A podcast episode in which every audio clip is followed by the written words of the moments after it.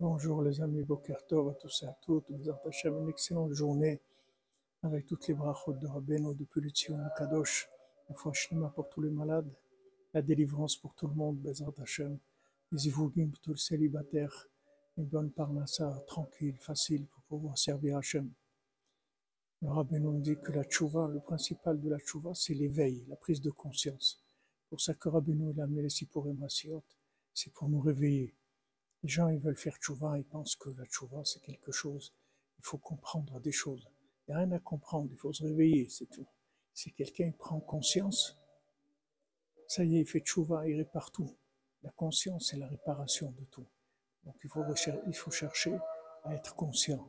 Et pour être conscient, on a besoin des contes de Rabbeinu qui viennent nous réveiller en profondeur et qu'il nous faut prendre conscience de qu'est-ce qu'on fait dans ce monde, où on va, d'où on vient, quelle est la valeur de chaque chose, Bezrat Hashem. Alors, Bisrota Tzadik, qu'on a la chance de pouvoir être réveillé en douceur, avec beaucoup de joie.